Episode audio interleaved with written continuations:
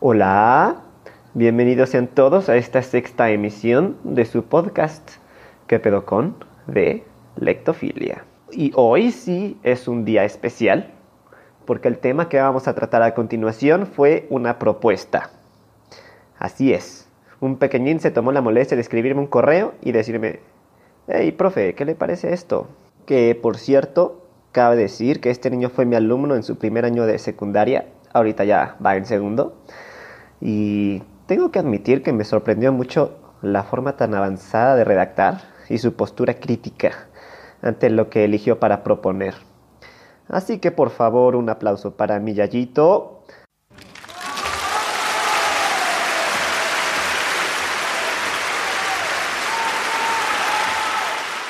O sea, tiene 13 o 14 años, o va a cumplir 13, y escribe mucho mejor y es mucho más inteligente que un montón de gente con la que me he topado. Así que yo ya lo respetaba mucho y ahora confirmo eso. Así que hoy veremos qué pedo con la cancel culture. No encontré una traducción muy oportuna, o sea, una como oficial.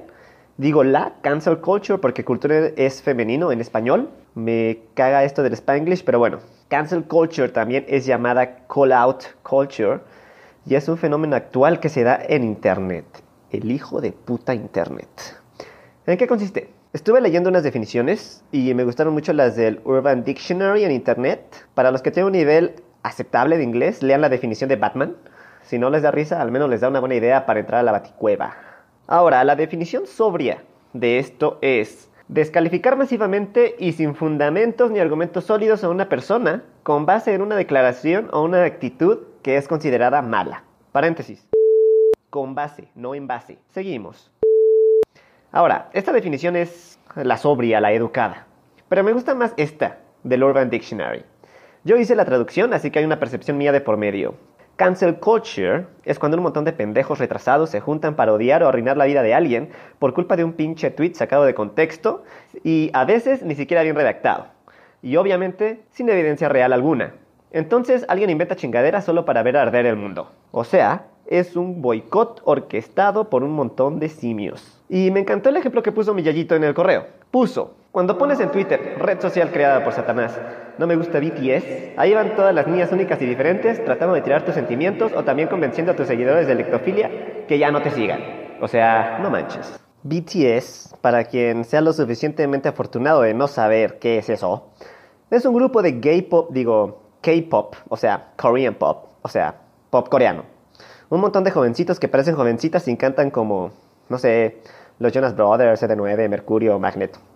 Bueno, al menos los de Magneto y Mercurio parecían hombres. Los de pop coreano no sabe si es niño o niña, hada mágica o cagada de unicornio. La cosa aquí es que cuando no vas acorde a lo que la masa piensa, la misma masa te alecciona, te castiga.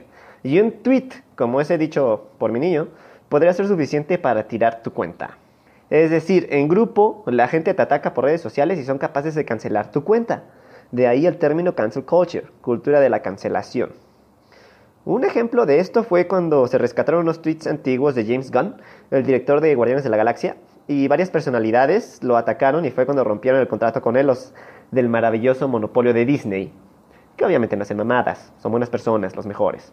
Generalmente la cancel culture va en contra de gente, de personalidades famosas. Ahora, en su tiempo, en su momento, en Internet fue visto como la posible clave de, hacia la información universal. Pero, en la vida real, parece aplicar un poquito más lo que mi amado maestro Humberto Eco, el hombre que lo sabía todo, dijo alguna vez. Las redes sociales le dan el derecho a hablar a legiones de idiotas que primero hablaban solo en el bar después de un vaso de vino sin dañar a la comunidad. Ellos eran silenciados rápidamente y ahora tienen el mismo derecho a hablar que un premio Nobel. Es la invasión de los necios. El problema tiene doble característica. Estamos pendejos pero pensamos que tenemos la razón. Eso, y que ahora estamos sobresaturados de información y no sabemos qué hacer con la misma. O sea, nos da hueva compararla, cerciorarnos que lo que vemos es cierto, pero claro, no nos gusta investigar un poquito más, un poco más allá, profundizar en el tema pero tenemos la maravillosa habilidad de creernos cualquier estupidez con tal de sentirnos distraídos de nuestras miserables vidas. O sea, chavos, si ven algo en internet y se les hace chido, no lo anden compartiendo nada más porque les causa cosquillas en el ano.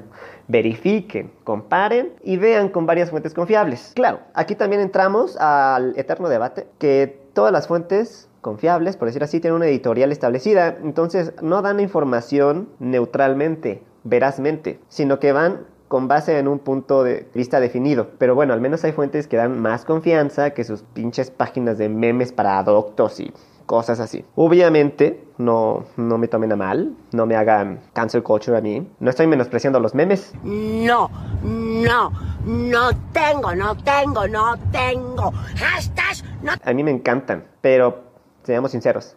Ver memes de literatura no te convierte en un literato. Ver memes de filosofía no te convierte en un filósofo. Ver memes de ingeniería no te hace ingeniero. No, no. La información es delimitada.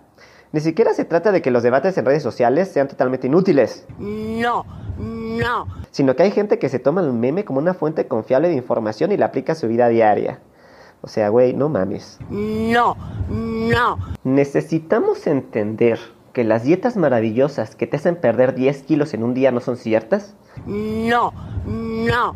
¿Que el meteorito de octubre no es cierto? Hashtags, no. ¿Que las piedras no van a hacer que tu crush se enamore de ti y que los artilugios para que tu pene sea más grande posiblemente te dejen estéril? O sea, no, güey. No mames. No, no. Hashtags, no. Todos los días caen rocas espaciales en la Tierra, pero se deshacen en la atmósfera. Y de no ser por Júpiter, que es como nuestro hermano mayor chido de la- del sistema solar, ya nos hubiera cargado el payaso. Neta, investiguen antes de decir que en octubre nos va a cargar la misma verga que cargó a los dinosaurios. Y digo, si lo va a hacer, pues Que lo haga ya se tardó. O sea, no se avisa, se hace.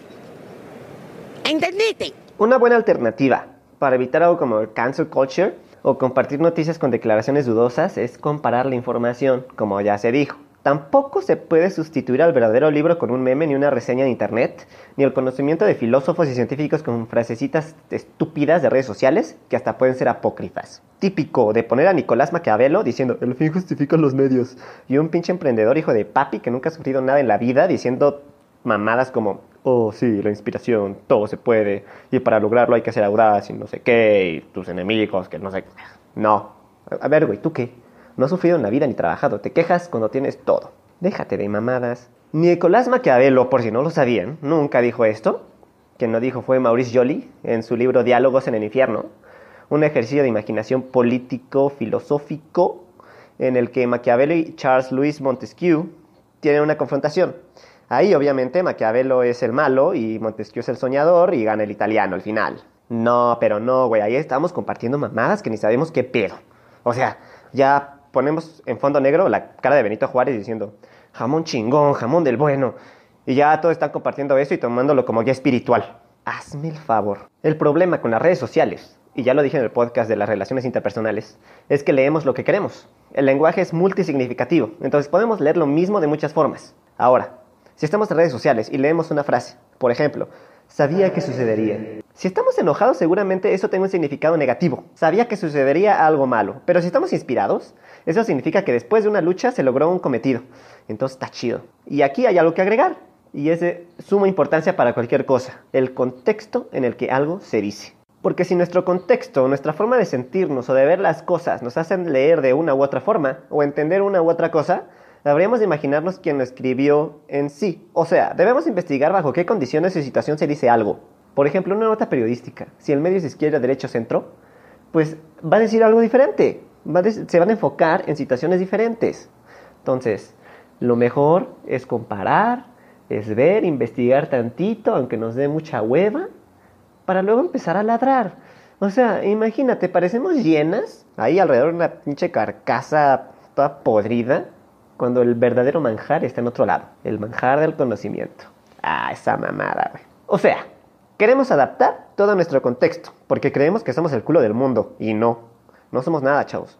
Debemos acostumbrarnos y comprender que no estamos bien todo el tiempo y el hecho de encontrar un discurso o argumento distinto al nuestro no quiere decir ignorancia de la otra persona, sino un avance en el conocimiento mutuo. Solamente a través de confrontar lo que pensamos de confrontar nuestra posición, podemos avanzar y verdaderamente conocer sobre algo. No podemos quedarnos en nuestra opinión así porque nos gusta y porque está de acuerdo con nosotros. No. Antes de opinar, antes de decir algo, antes de ladrar, hay que investigar, hay que ver el punto opuesto al de nosotros y así ya podemos hablar, o sea, así ya podemos enfrentarnos y hacer un verdadero debate. No nada más decir que, que el pinche meteorito va a caer aquí porque lo vio en un meme.